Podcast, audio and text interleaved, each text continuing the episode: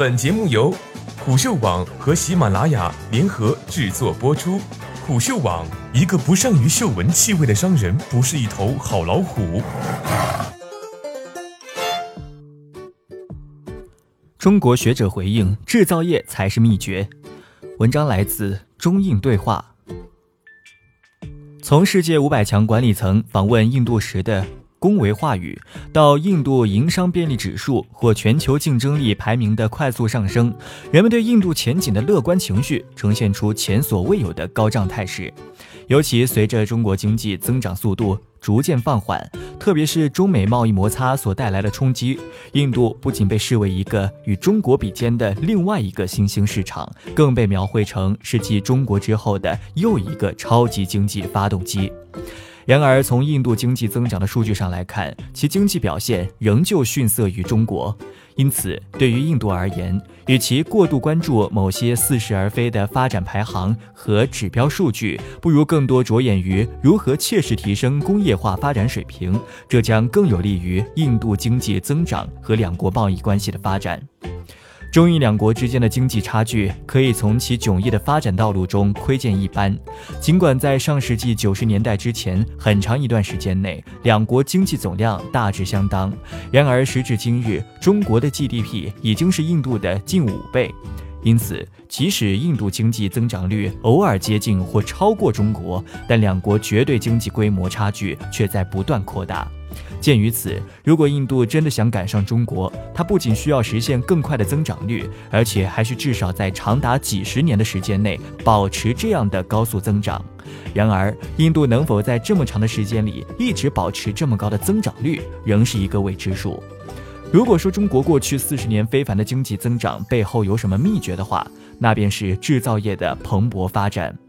自上世纪七十年代末改革开放以来，大量农村劳动力源源不断地转移到了效率更高的制造业部门。在大规模工业化进程当中，中国国内生产力大幅增长，与印度相比，中国制造业更为强大。不仅雇佣了更多的劳动力，还贡献了更多的 GDP 增加值。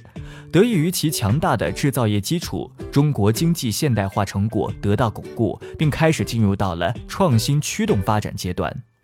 可以说，正是劳动力分配结构的不同，导致了中印两国经济发展的巨大差距。印度虽说有着不俗的经济增长表现，但在工业化的进程上却远远的落后于中国。例如，印度农业只占 GDP 的百分之十五点四，却雇佣了高达百分之四十七的劳动力；相较之下，工业则占据了 GDP 的百分之二十三，仅雇佣了百分之二十二的劳动力。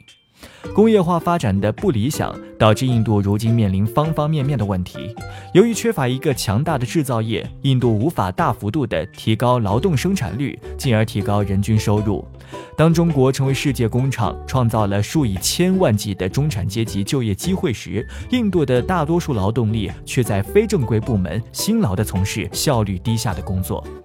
此外，现今的印度经济几乎被所有主要的金融和宏观经济风险所困扰，包括过度依赖外资、外汇汇率不稳、易受油价上涨以及季风影响。这些风险主要是由于印度制造业不发达或缺乏竞争力造成的，他们只能通过释放巨大的制造业潜力加以缓解。幸运的是，印度决策者已经看到了推进工业化的重要性，尤其是自2014年莫迪上台以来，已将印度制造上升为国家战略。然而，印度到目前为止还没有制定明确的工业化发展路线图。在这方面，仔细研究印度和中国工业化发展的不同路径很有必要。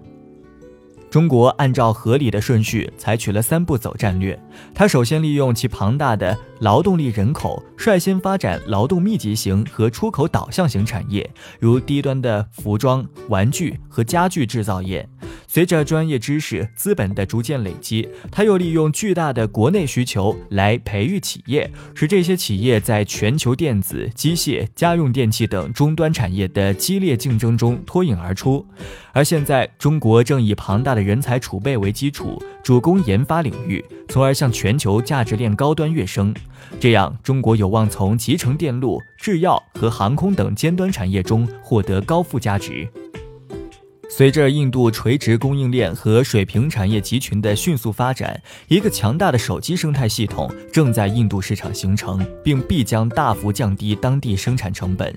一旦这样一个生态系统建立起来，它将反过来吸引更多的业务，从而打造一条自我强化的产业生态系统。印度的手机产业发展由此终于步入正轨。尽管这些发展态势喜人，但他们在创造就业机会和扩大出口方面的带动力却不如服装、文具和家居用品等低端产业。这样看来，如果印度能够在劳动法规和土地征收等领域进行彻底改革，那么劳动密集型和出口导向型产业将会是最有前景的产业。如果工业化发展是印度迈向真正的全球经济强国之路上不可逾越的一环，那么中国作为同样人口数量超过十亿，并在工业化方面领先于印度的国家，可以发挥着更重要的作用。考虑到这一点，两国学者可能会更加务实一点。与其沉迷于龙象攀比的陈词滥调，倒不如看看双方能够真正携手做些什么，来实现这两个大国的共同发展和繁荣。